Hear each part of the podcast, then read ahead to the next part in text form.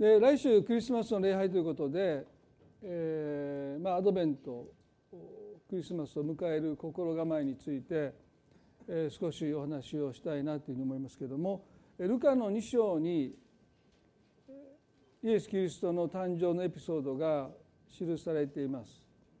その一つを用いて、まあ、特にこのクリスマスのメッセージというよりは、えー、このエピソードを通して、えー、クリスマスを迎える心構えあるいはクリスチャンとしての心構えについて、少し学びたいなというふうに思います。ルカの2章の、えまあ、一節からこのキリストの誕生のエピソードがありますけれども特に6と7節をお読みしたいと思います。ところが彼らがそこにいる間にマリアは月が満ちてあもう少し前えっ、とですね4節から見しましょうか。ヨセフもガリラヤの町ナザレからユダのユダへのベツレヘムというダビデの町へ登っていった彼はダビデの家系であり血筋でもあったので身重になっている言い名付けの妻マリアも一緒に登録するためであったところが彼らがそこにいる間にマリアは月が満ちて男の子の遺語を産んだ。それで布にくるんで貝羽桶に寝かせた。宿屋に彼らのいる場所がなかったからである。まあクリスマスのメッセージでこの最後の「宿屋には彼らのいる場所がなかったからであるというところからですねいろいろなメッセージが語られると思いますね。えー、まあ当時ベツレヘムの町は住民登録するために帰郷したというか戻ってきた人たちでごった返していたので急に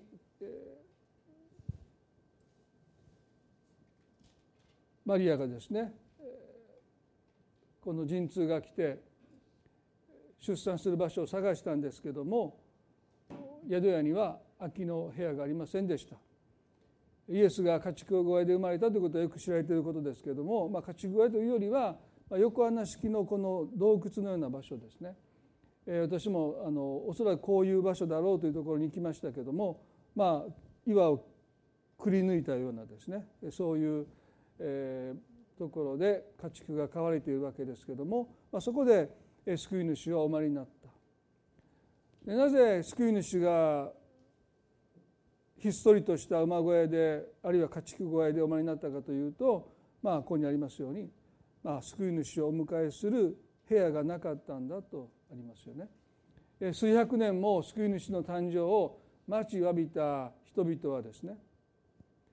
救い主の誕生というものを待ちわびているのにもかかわらず救い主をお迎えする部屋を用意してなかったとそういうふうに聖書は私たちに伝えているようです。で私たちも今特にまあ12月になりますと忙しい毎日を送ってますよね。ついつい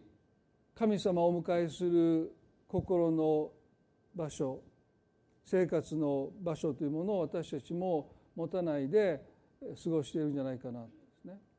ですからクリスマスを迎える私たちの心構えとしてはもう一度私たちの人生に私たちの心に救い主をお迎えするスペースですねそういう場所を設けていきたいなとそんなふうに願います。でこのマタイの6章というのは今日取り上げたい箇所なんですけどもマタイの6章の33で、まあ、とっても有名な箇所からですねまずお話をしていきたいと思いますけれどもマタイの6章の33でこうあります。だから神の国とその義とをまず第一に求めなさい。そうすればそれに加えてこれらのものを全て与えられます。まあたまたま私あの YouTube をね見ていた時にデンゼル・ワシントンというアメリカの黒人の有名な俳優の方がですねある大学の卒業式のスピーチで「Put God first」って言ってね神様を第一にしなさいという卒業生に送るメッセージを彼が語っていましたでね。彼は自分の今の人生があるのはもうたった一つのことを私がしてきたからだですね。全てのことにおいて私は神を第一としてきました。ね、Put God first ですね。でそれを彼が卒業生に向かって語っているその動画を見ながらですね、まあ、すごくインスパイアというか励まされてあもう一度、まあ、牧師であってもですねついつい忙しさにかまけて、え神様のことを二の次三の次にしてしまうそういう中でね、まあ、自分に語られたように感じながら、まあ、その卒業式のメッセージを聞いていたんですね。でまあ彼は俳優として本当に成功しましたよね。でも大学を途中で退学してそして軍隊に入るかこれからどう生きていくかっていうふうにね悩んでる時に、えー、まああのある黒人のお母さんがその美容パーラー、まあ、美容パーラー、まあ、美容室を経営していて、まあ、そこに来てるお客さんがですね、まあ、彼に向かって、まあ、あなたに私はね予言の言葉があるんだって言ってそしてこれからあなたはね世界中を旅をしてもう何百万人の人の前にでお話をしますよって言ってくださってね、まあ、それに励まされて彼は、え、もう一度神様を第一にして、まあ、今日までずっと歩んできましたというようなことをねおっしゃってたんですね。まあ、put God first、ね、神様を第一にしなさいというこのことを、まあ、この箇所を通してイエスは教えましたですね。でこのことをなぜイエスがおっしゃったかというと、まあ、当時の人々ましてそして今に至る私たちも含めてですね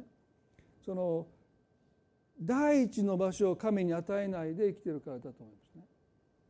まあ、そういうふうに生きてればイエスはわざわざこんなことをおっしゃらなかったですね。神の国とその義とをまず第一に求めなさい。多くのクリスチャンは神様の国と神の義、まあ、すなわち神様が喜ばれることがこの地上で起こることをですね、えー、例えば許し、えー、憎しみよりも愛が、ね、戦争よりも平和が、ね、そういうことを多くの人は願ってきているわけですけれども。でもイエスが強調されたのは「まず」という言葉ですまず第一に何よりも先に。全てのものを横に置いてでもまず第一に求めなさいということにすごく強調されました。でそれを強調しなきゃならないということはね意図しなければこの第一の場はすぐに奪われるからですね。私たちの生活の中でも私たちの心の中でも死守しないといけないですね。そこを神様のために取っておかないと。すぐに他のものに取って代わられてしまうんだ。一番私たちの人生の第一の場特等席を奪ってしまうのは心配です。そうすればそれに加えてこれらのものは全て与えられますとおっしゃったこのこれらのものというものがですね何なのかというとマタイの6の25でイエスはおっしゃいましたね。だから私はあなた方に言います。自分の命のことで何を食べようか何を飲もうかと心配したりまた体のことで何を着ようかと心配してはいけません命は食べ物よりも大切なもの体は着物より大切なものではありませんかとおっしゃっ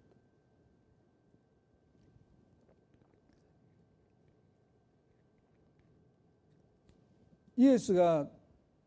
当時の人々の心をご覧になった時に彼らの心の第一の場所を占めていたのは心配でした。何を食べようか何を飲もうか何を着ようかと彼らはすごく心配していたで当時の人たちは決して豊かではなかったので何を食べようかってで今日何を食べようかなってその選択に悩んでるわけじゃない。今日どの服を着ようかなって。そんなふうにいくつもあるワードローブの中にある服をですね選んで頭悩ましてるわけじゃなくて彼らの悩みはですね本当に何を食べたらいいのか。何を飲めばいいのか。何を着ればいいのかというもういわば貧しさの極限の中にいた人たちですよね。ですからその日暮らし。本当の意味でその日暮らしです。もう今何かを口に運んだらばもうそれを食べ終えた瞬間から次何を食べればいいのかと食べ物のことについて彼らは心配し始めましたですからガリレア地方のまあ普通の庶民の暮らしはまあとっても貧しかったわけです。でそういう人に向かってイエスは何を食べ何を飲み何を着ようかと心配してはいけないとおっしゃったんですね。ですから聞いてる人たちにとってはなんとなくですねしっくりこなかったんじゃないかなと思います。それだけ人々の心は何を食べ何を飲み何を着るのかそのような心配で心を占領されていたんですね。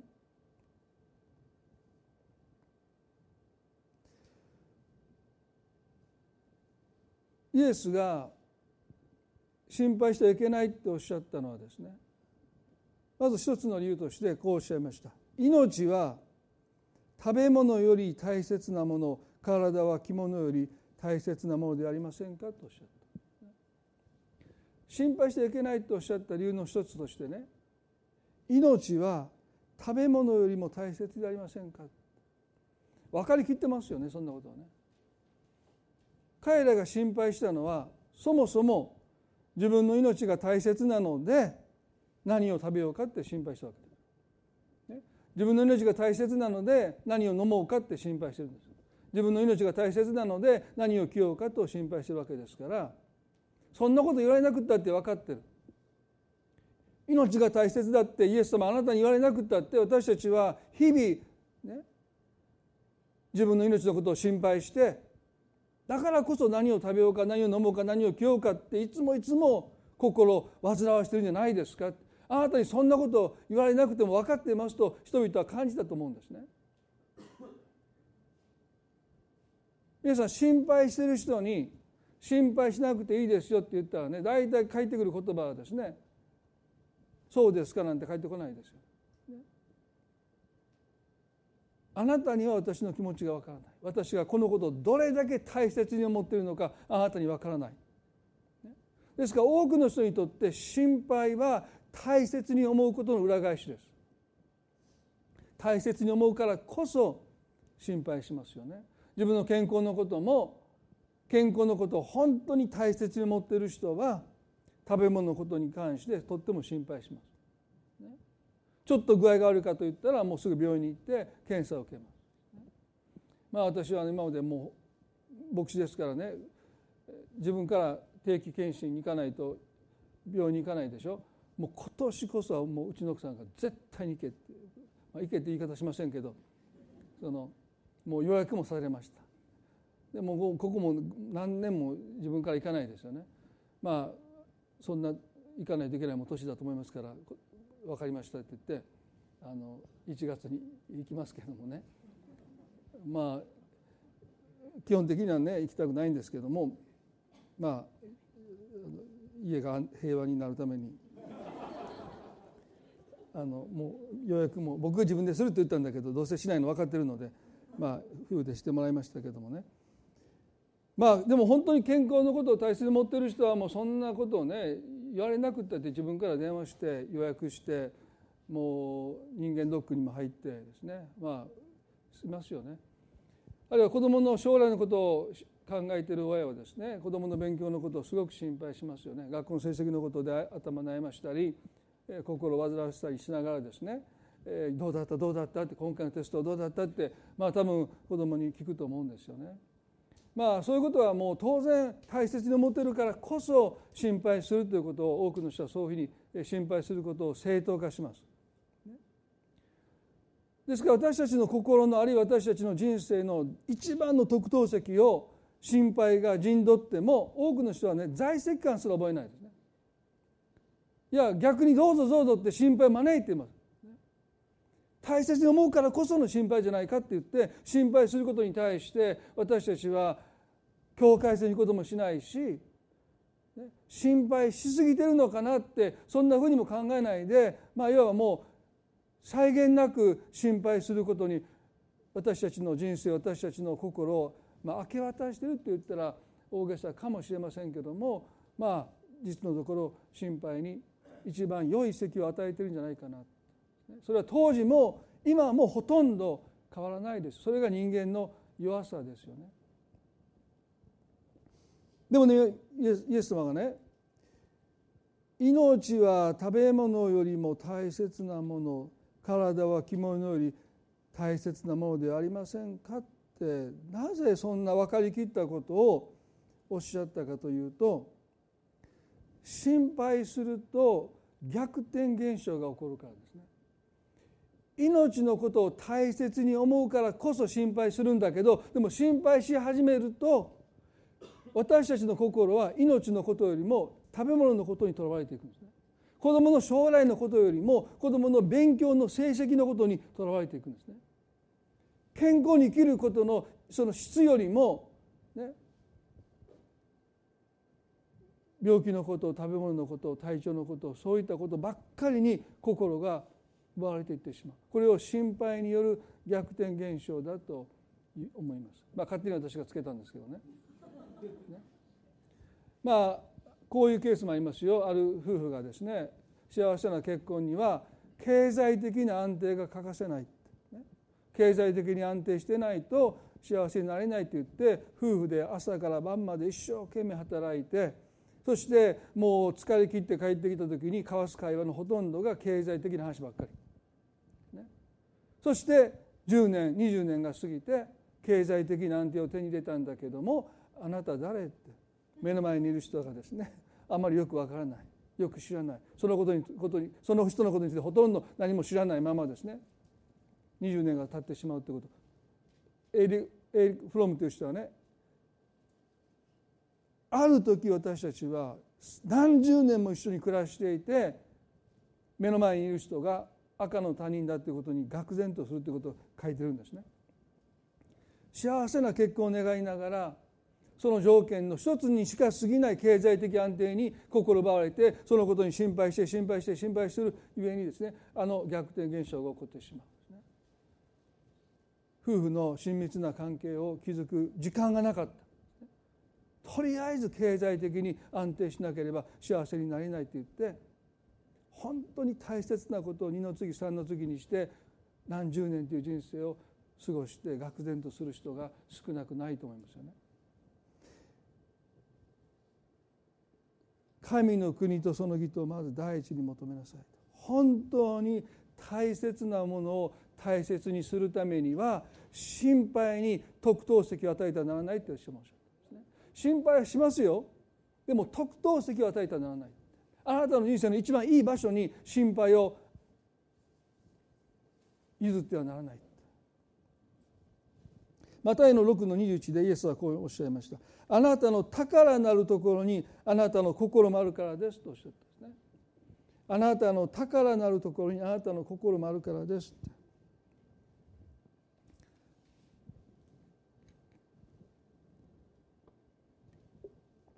でもね逆も言えると思うんですね。あなたの心配があるところに宝がありますよあるいはあなたが心配することが宝になっていきますよっておっしゃってるようでもあります。皆さん食べ物を宝にしてる人ってあんまりいないですよね。でも食べ物のことで心配すれば心配するほどこの心配という言葉は心配るすなわち心を与え続けていくと私たちが心を与えた対象が実は私たちの人生の宝になっていくそんなもの宝じゃないんですよでも心を与えるので私たちが心配することが宝物になっていってしまうんだということですよね。ですからね時々まあ私もあのあの父となる旅路でも書きましたけども人生を振り返って子育てを振り返ってね。実に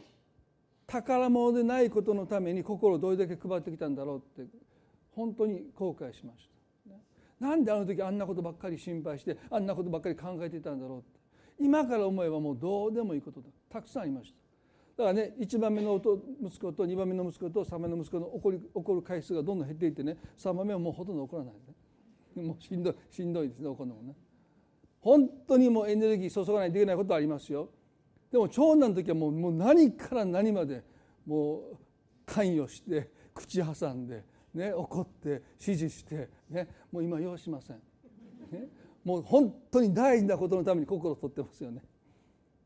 だから実に私たちは心配することを通して自分の心を配ってきて自分の心を与えたそのものがどうでもいいものがでも宝物として私たちはそれを大事に大事にですね扱ってきたんだということですよね。本当に大切なものを宝物として生きていかないといけないのに心配することで本当の宝物でないものが宝物のような扱いを受けて私たちの多くの時間を要求します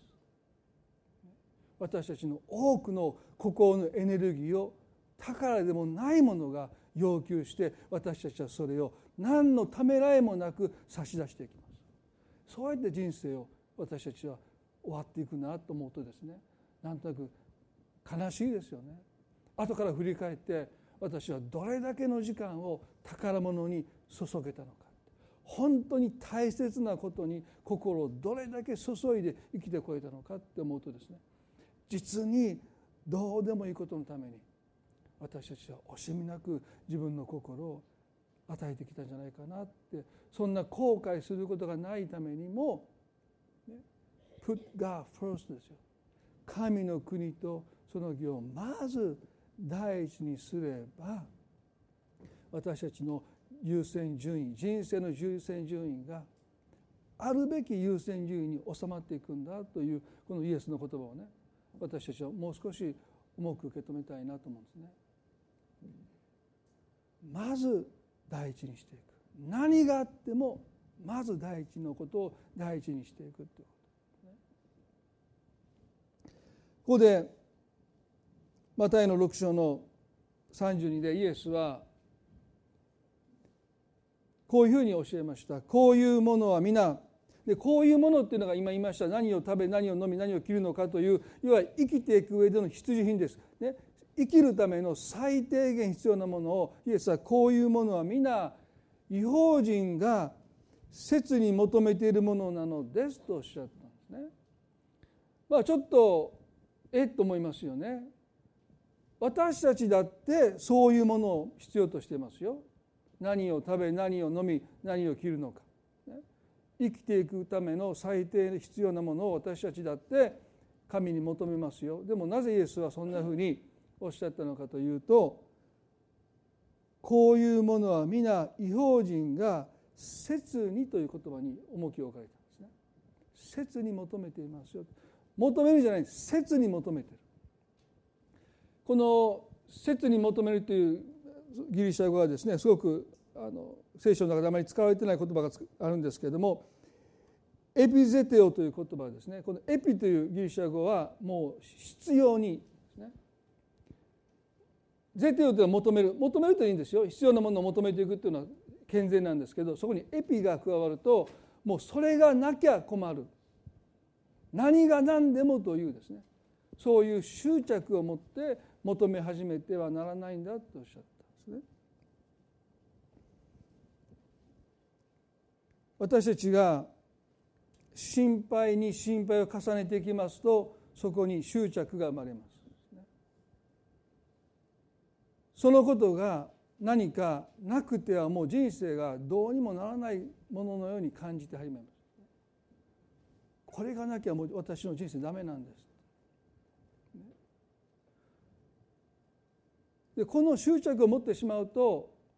もう神様と私たちとの関係の中において神様をお招きするスペースは完全になくなってしまいます神様よりもそれが私たちの人生にとってなくてはならないものになっていくからですね。まあ、究極なことを言えば私たちに神様さえいれば他のものはなくたって何とかなるっていうのが信仰ですよね。神様さえいてくだされば、まあ後のことはもう神様が面倒見てくださるでもあるものに私たちが執着するといや神様がいてもダメですこれがなければ私は生きていけません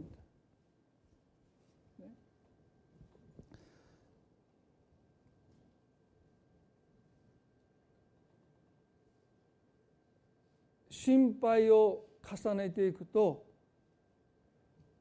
神様でないものが神様の位置を奪っていきますよね。Put God first 神様を第一にしましょうっていうのはねあなたの人生にとって大切なものはなくてはならない神様をあなたの人生にお迎えすることであって後のものは極論から言うとですね後のものは神様が何として何とかしてくださるでも私たちはなくてもいいもの何かなくてはならないもののようにそれにとらわれていってしまうならば神様は私たちの心から私たちの人生からいつも押し出されますよ。どうしてか神様はね無理やり私たちの人生に居座ろうとなさらないからです。もし私たちが神様邪魔って言ったらもうどいてくださるんですよ。やってみてくださいね。もうもう私神様いらない。もう邪魔です。もうどいてくださいって言えばもう夜あもう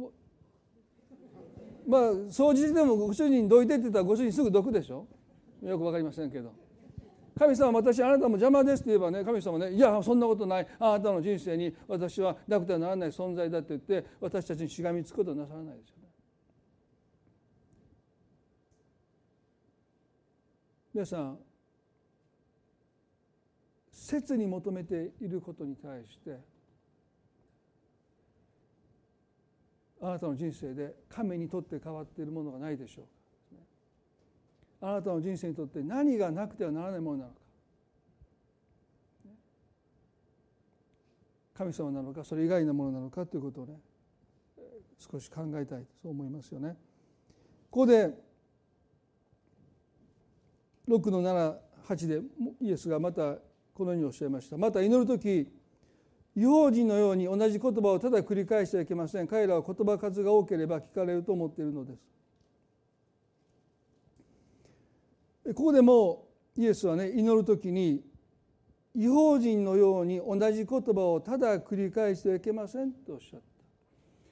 た、まあ、違法人の祈りと言われる祈りの一つの特徴は同じ言葉の繰り返しです、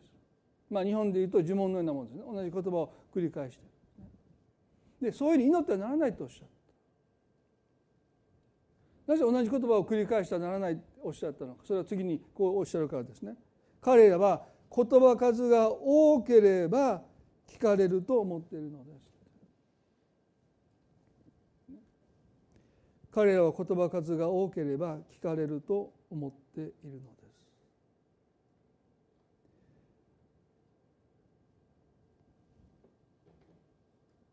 ここでイエスがおっしゃったことは違法人の祈りの最大の特徴は祈りを捧げている神々が私に対して無関心であるという恐れが根底にあるんだとおっしゃった。だから同じことを何度も何度も繰り返し言わないと聞いてもらえないという恐れが絶えず根底にあるんだとおっしゃった、まあ、皆さん大切なことをね例えば皆さんの、ね、ご主人に奥さんに伝えた時にね一回で皆さんもうどうですか？終わりますか？今日これしといてね一回であの安心できる人はご主人がすごく関心を持って皆さんのことを見ていてくださるからですよね。まあ、多分2回言ってもまだ不安。分かってんの？ほんまに？みたいなね。最後は紙に書いといてですねもうありとあらゆる手を使って思い出させよう。まあ人のことは私も言いませんのであまり言いませんがまあそうですよね。この人多分関心このことに関しては持ってないなと思ったらやっぱり不安になるのでもう何度も何度も同じことを繰り返しますよね。で分かってるって言われたって安心できないですね。いや分かってない。ね、あなた分かってない。いやもう分かってるって。いや分かってないって言ってまた同じことを繰り返す、まあ、同じことを神々との間でもしてるんでしょうね。神様本当に分かってますかって。ちゃんと聞いてますかって。でもイエスはおっしゃいました。その後ね8節で。だから彼らの真似をしてはいけません。あなた方の父なる神はあなた方がお願いする先にあなた方に必要なものを知っておられるからです。これがキリスト者の祈りの原点ですね。私たちが祈る前から私たちの必要を知っていてくださるんだ。皆さんそのことを確信しておられますか？何度も同じことを繰り返して繰り返して神様に知ってもらうそんなことをしなくったってもう私たちが祈る前からもう私たちが何を祈りたいのか何を必要としているのか何に悩んでいるのか何に苦しんでいるのかもう神様は知っててくださるんだこのことをね神の深い関心と言っていいと思いますね。神様は私たちに私たちが考えている以上にいや想像以上にいや信じられないぐらいに深い関心を持っていてくださるんだ、ね。まあ、先週大阪で MC がありまして久しぶりに大阪の町に行くんでまあ人生のほとんど島本町で過ごしてますからあの人口の密度ぐらいがもう私の生活の中で居心地いいんですけど大阪行って阪急百貨店の前行ったですね。もう足が止まりましたね。もうどこに歩いていけばいいかちょっと分かんなくなって。そして阪神百貨店の裏でそのお店があってそこに行くんですけどもう街が変わりすぎてですね。僕阪神百貨店どうにかしてたんですよ。でももう迷って迷っていろんな新しい店ができてもう人人だらけでですね。ああもう東京でももう東京もダメですけど大阪もお前お前までもかみたいなね。大阪も人だらけですよね。まああの本当にあんな人の中にいるとねふと思うんですね。こんなにたくさん人がいてね本当に神様が一人一人の必要をね知っていてくださるなんて牧師でも思いますよ皆さんね。本当かなと思いますよ本当に。それは一番思ったのは東京でねあの丸のあ山手線にカバン持ってたのでもうホームに降りていけなくても人がぎっしりでですね。でそこで立ち尽くした時にふと思いました。こんなにいっぱいおったら知らんやろみたいなね。って思いたくなるぐらいですよね。もうこんな小さな島に1億2,000万人がひしめき合って生きててね。で頭でその数が分かってるけどもう目の前で人の行き交う姿を見ていたら本当に神様私たちが祈る前から私たちの必要に理解を示し関心を持ってしてくださるなんていうことをなかなかピンとこないかもしれませんね。でも皆さんでも私たちの祈りの土台は父なる神の深い関心なんです。このルカの18章の中に、まあ、これは開かなくても結構ですけどもある町に不正な裁判官がいて彼はねお金にならない裁判しませんでした。ね、山目はお金がなくてある第三者との間にトラブルを抱えていてこの裁判官にどうか私のために裁きをして私を守ってくださいと訴えるんだけども、まあ、一銭の得にもならない裁きをこの裁判官しないのでもう無視ですね。でも彼女は何度も何度も裁判官の家をたた門を叩いてですね必要にお願いするんです。どうか裁きをしてください。そして私を守ってください、ね、もう帰れ帰れって門前払いされるんだけどそれでも諦めないで何度も何度も何度もこの裁判官の家に行ってもう叩き続けます。ね。すると彼はこういう裁判官がこう言いました。どうもこの山目はうるさくて仕方がないからこの女のために裁判をしてやることにしよう。でないとひっきりなしにやってきてうるさくて仕方ないと言った。このヤマメの姿を通して諦めない祈りということをイエスが教えたんですけども、ね、私たちの神様もこのヤマメのように必要に訴え続けたら神様も根負けしてくださるんでしょうか。もううるさいから分かった分かった。祈りを聞いてあげようって神様おっしゃるのか、私たちの信じる神は絶対に根負けしません、ね、ですから私たちは同じ言葉を繰り返してもダメですよ。神様ちょうだいちょうだいちょうだいちょうだいもうずっと言っても平然と根負けしないで聞いておられます、ね、まあ時々ね街で子供があれ買ってあれ買ってって言ってももう時にはもう道路に寝転んでバタバタしてますよね。まあ、私あれねある時見ててね青いの人がね平然とですよ。声も荒げないで起きなさい。起きなさい。僕ね偉いなと思いました。僕できないんですよね。もうかわいそうでかわいそうで。うちの奥さんがあかんって言ってもねあんたそんなこと言わん僕がお金出すから買ったってもうなんていうバカなね父親なんでしょうか。もうそのこと反省して本にもたくさん書きましたけどでもねダメなんですね。もう子供がうわーって言ったらねもうかわいそう。でもそのお母さんねすごいですよ「何々ちゃん起きなさい」ああ嫌だな起きなさい。みんな見てるんですよ。でだんだん見てる方もねもうお母さんそんなねこんな泣いてんだから特に年いったおばちゃんたちがだんだん涙いてくね子供にね。かわいそうやなあんた。もうな買ってあげたらどうやって。もう余計なこと言うおばちゃんが大阪にいっぱいいますよね。だからもうそうなってくると普通お母さん一人ですよ。もう周りからはなんかもう余計なおばちゃんがね子供のこと大丈夫かもうねかわいそうやなって言ってるのもう平然起きなさい。何々ちゃ起きなさい。起きなさい。ずっと言ってる僕いつまで言ってるのかなと思ってずっと見て絶対僕できないですからね。最後はもう子供が泣きやんで諦めて立ち上がってさあ行きましょうって帰っていったんですよ。もう僕感動しましたね。こんな人いるんやと思って、ね、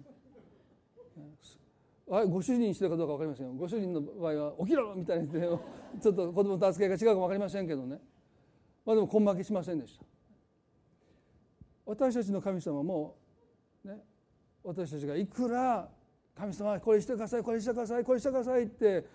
何度訴えても絶対に根負けしません。だからイエスはここで別にこの女性を見習いなさいとおっしゃったわけじゃない裁判官悪い裁判官の言ってることを聞きなさいとおっしゃる。なんて悪い裁判官が言ったんでしょうか。ルカの18のね6節で主は言われた不正な裁判官の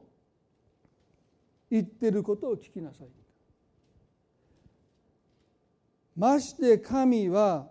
夜昼神を呼び求めている先民のために裁きをつけないでいつまでもそのことを放って置かれることがあるでしょうかとおっしゃった。ここでイエスはおっしゃったことはねこの悪い裁判官すなわち彼女の訴えを放っておいた裁判官とは対極的に父なる神様の姿を描いてもすなわち放っておけない神様のお姿です。でこの放っておけない神のお姿とはどういう姿かというと前のめりで私たちの祈りを聞いていてくださる神様のお姿ですよ。何何何何って前のめりになって私たちの訴えを聞こうとしてくださっている神様のお姿をイエスはここで伝えようとされた。だから皆さんがね心に何か願いを持つ時に神は前のめりになってあなたの願いに耳を傾けてくださってるんだということをぜひ知っていただきたい。だから同じ言葉を繰り返す必要はないんですよ。前のめりであなたのことを放っておけないのであなたに関心を持っていてくださる。神様がおられるんだということ。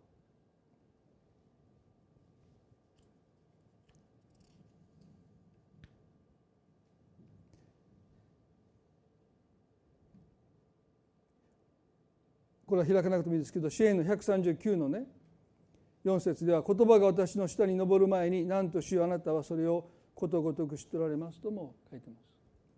言葉が私の下に上る前に何としよあなたはそれをことごとく知っておられます。そんな私たちに深い関心を持っていてくださる神様がおられるんだということ。イエスはこう言いました。よまたあなたの頭の毛さえも皆数えられていますとおっしゃったまあ、髪の毛のことを心配する人も髪の毛の数まで数えないですね。今日は何本あるか、ね、そんなことで一日終わりますよ、ね、どんなに心配しても数えません。まあ数えれるぐらいになればむしろ数えれますけどね。そそそういう意味じゃないですよ。皆さんどうぞあの誤解なさらないでくださいね。あの漫画出てくる1本だけがピュッと立ってたら今日も1本だとかそういうのそういう意味じゃなくてですね。まあ、心配したところでそんなものは数えないんですよ。でも神様は数えてくださるんだおっしゃるんですね。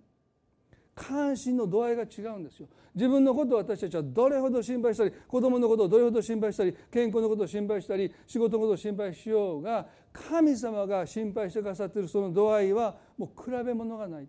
だから心配しなくていい。前にも何度もこの例え言いますよね。私はいつも朝の時点で今日の夕食何って心配します。するとうちの奥さんが私が心配してんだからあんたそんな心配しなくていいって言われるんですけど、まあ、それでも心配ですね。一度だって夕食が出なかったことないんですよ。にもかかわらず出ないんじゃないかって。ひどいでしょ？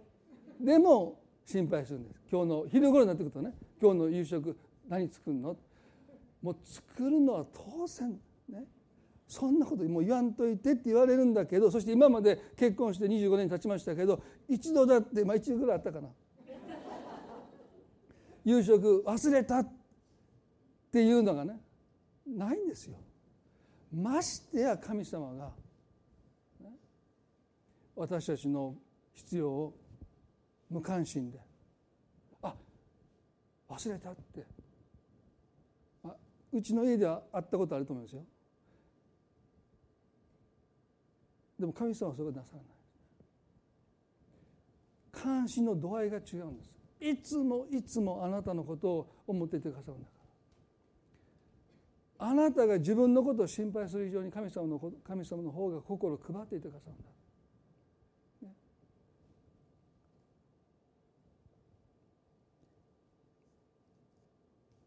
ですから最後にイエスはこうおっしゃったんですね。これで終わりたいと思いますけどマタイの6の8だから彼の真似をしてはいけません。あなた方の父は父なる神はあなた方がお願いする先にあなた方に必要なものを知っておられるからです。だからこう祈りなさいとおっしゃった、ね、もう神様があなたのことをあなたの必要なことをもっと極端に言えばあなたご自身が自覚する前にも神様はしていてくださるのででこの神が知るという言葉の持っている意味はですねただ知的に知っているだけじゃなくてそれを備えているということも含まれています。当然ですよね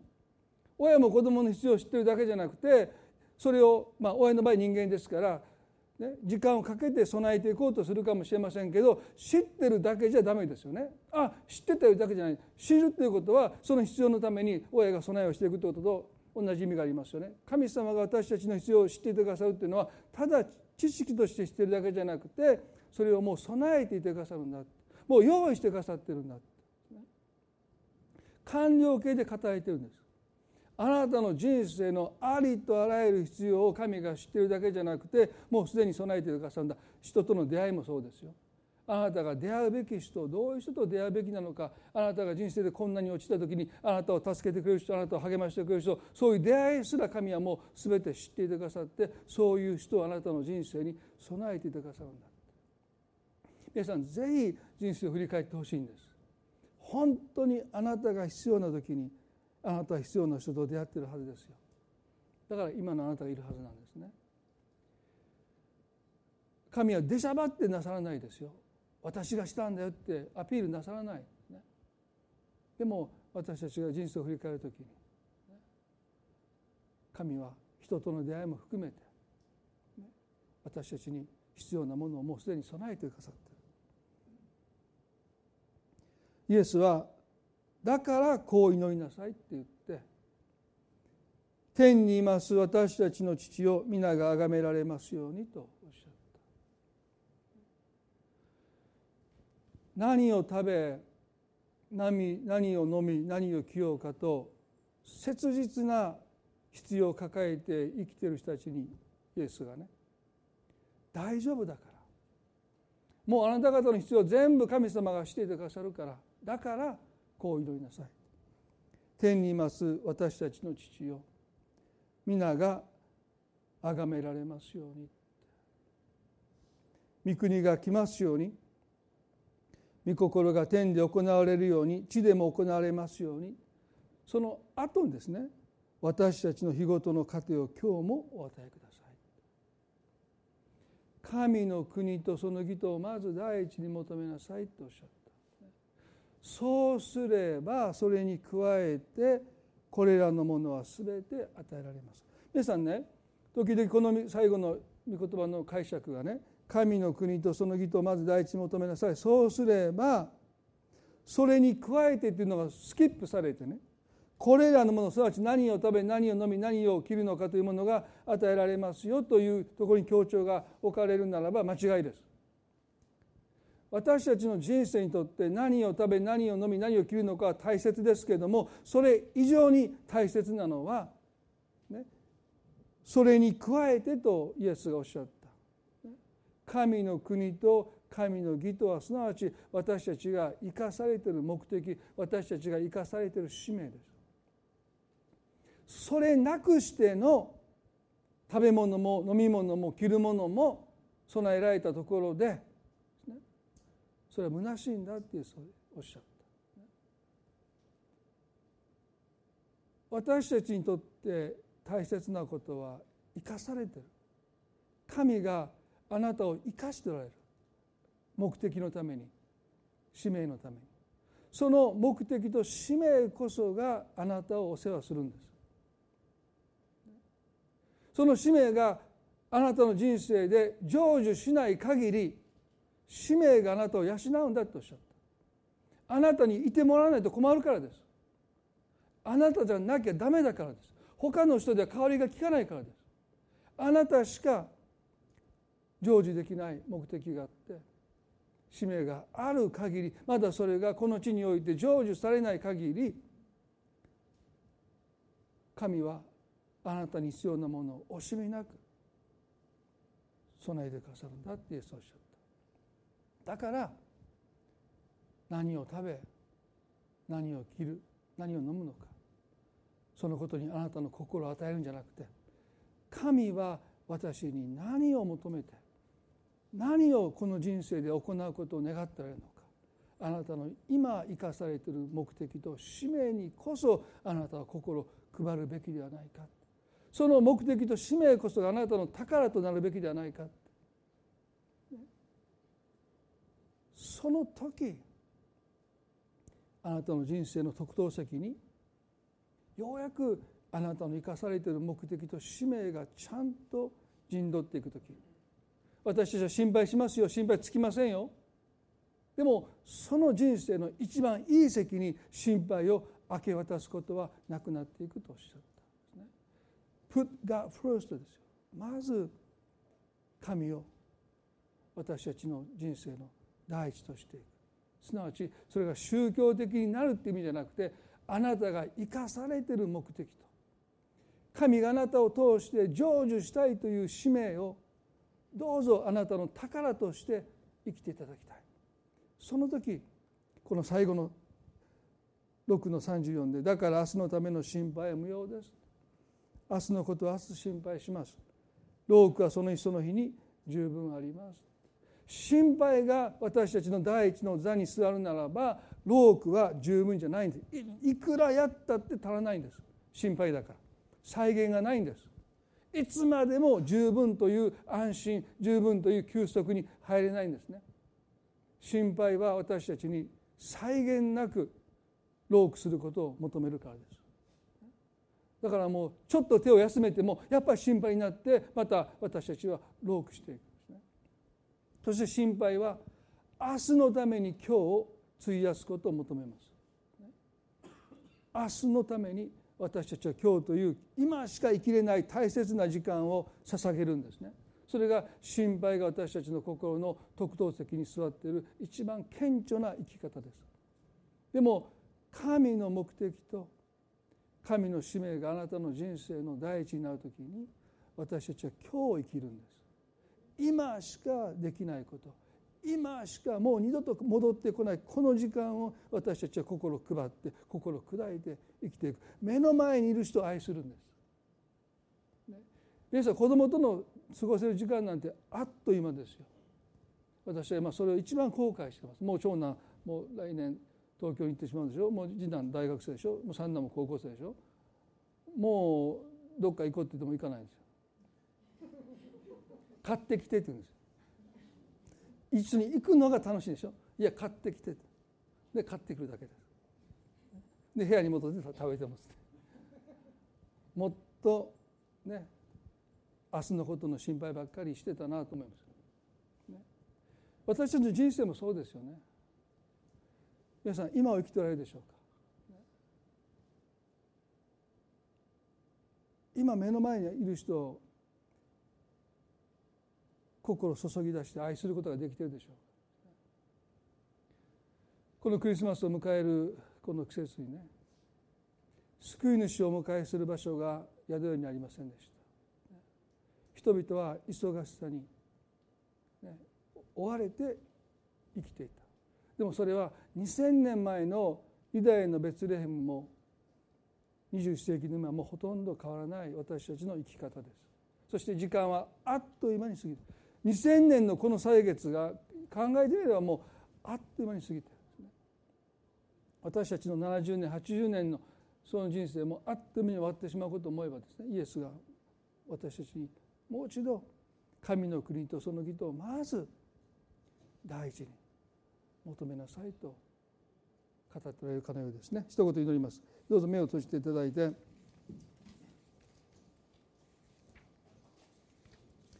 目を閉じたまま皆さんにお聞きしたいと思います。皆さんの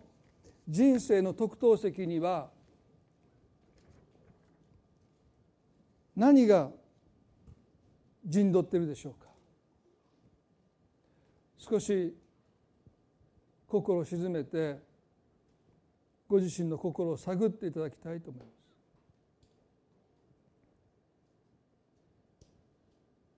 あなたは今日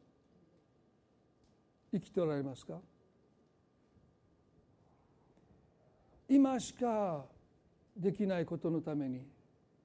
人生を使っておられますか？目の前にいる人を心から愛しているでしょうか？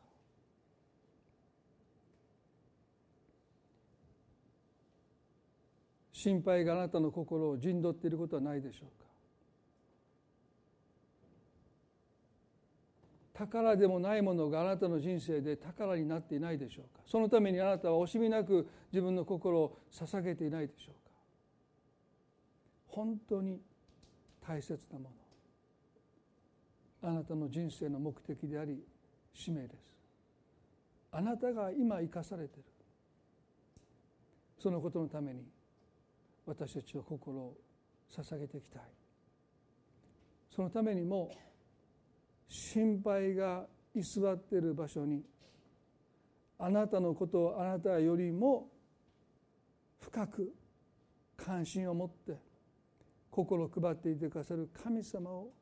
心にお迎えしてあなたの人生の優先順位が第一のものが第一になるときに二のものは二のもの三のものは三のものに振り分けられていきます。イエスを待ち望んだ人々はこの方が誕生した時に誰一人として立ち会いませんでした。この方はひっそりと勝ち具合でお生まれになってくださった。私たちの心には神をお迎えするスペースは開けてあるでしょうか。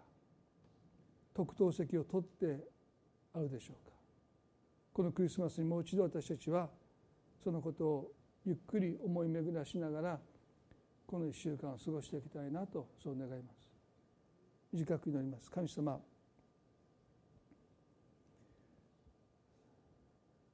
私たちは忙しい毎日をやり終えない仕事に追われてそして明日の心配までして私たちは生きています。でも今日このクリスマスを迎えるこのアドベントの週に少し立ち止まって人生を振り返りたいです。何のために生きてるのか。食べることが飲むことが着ることが私たちの人生の目的になっていないだろうか。心配の逆転現象が私の人生で起こっていないだろうか。子供のことを心配するあまりについつい勉強のことで怒ってばかりしていないだろうか。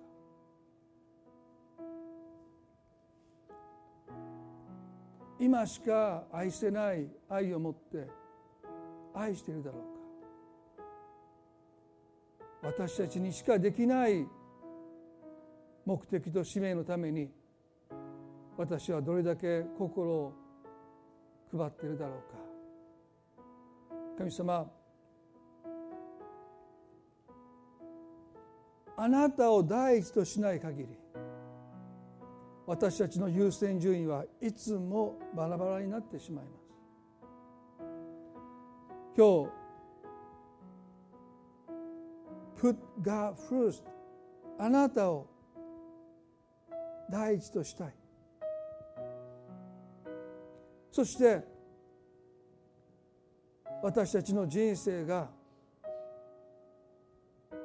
正しく振り分けられていきますように。後でどうでもいいと思えることはどうか私たちの心から去らせてください。本当に大切なものだけを心に温めながら生きる人生でありますように。クリスマス救い主が私たちのためにお生まれになってくださった。しかしこの方をお迎えする場所はありませんでした。それは今も変わることがありません。私たちの心にあなたをお迎えする場所があるでしょうか。願くならば私たちはその場所を設けたい。そしてクリスマスの日本当にあなたを心に歓迎していきたい。この1週間どうぞ私たちはもう一度自らの心を顧みて主よ心備えていきたいとそう願います。このクリスマスが一人でも多くの方々にとって神様からの希望となりますように。私たちのことを私たち以上に関心を持っていてくださって私たちのことを放っておけない神様その神が私たちを救うために一人子イエスを使わせてくださった。この神の愛をどうぞ一人でも多くの方が受け取ることができますように。こんなにも愛されてこんなにも心配されてこんなにもお世話されて生きるこんな幸いな人生を神は無償で私たちに差し出してくださっている。その愛をどうぞ受け取ることができますように。神様の祝福を祈ります。感謝して愛する主イエスキリストの皆によってお祈りいたします。それでは皆さんどうぞ立ち上がっていただいてご一緒に賛美を捧げたいと思います。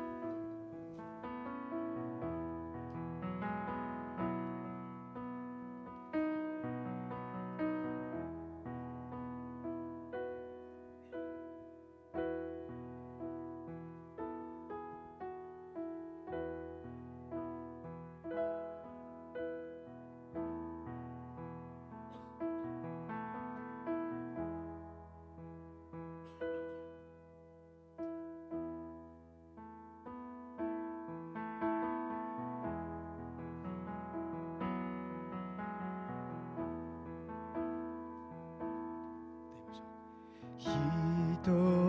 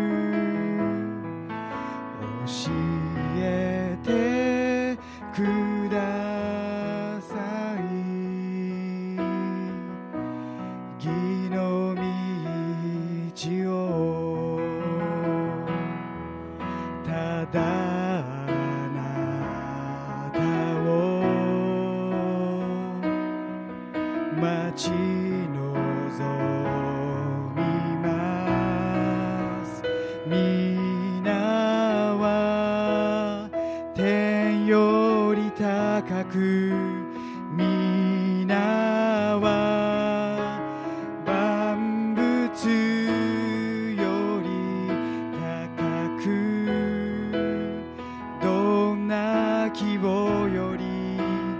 どん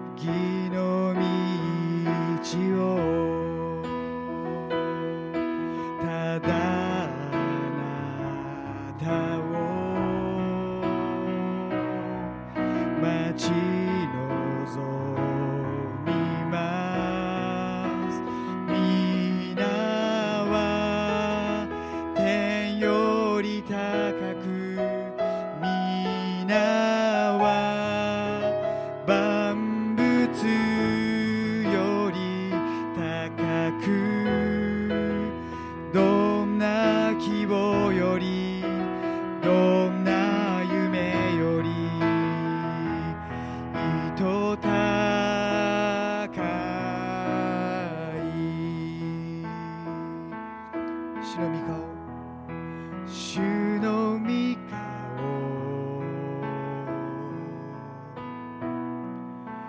求めます。イ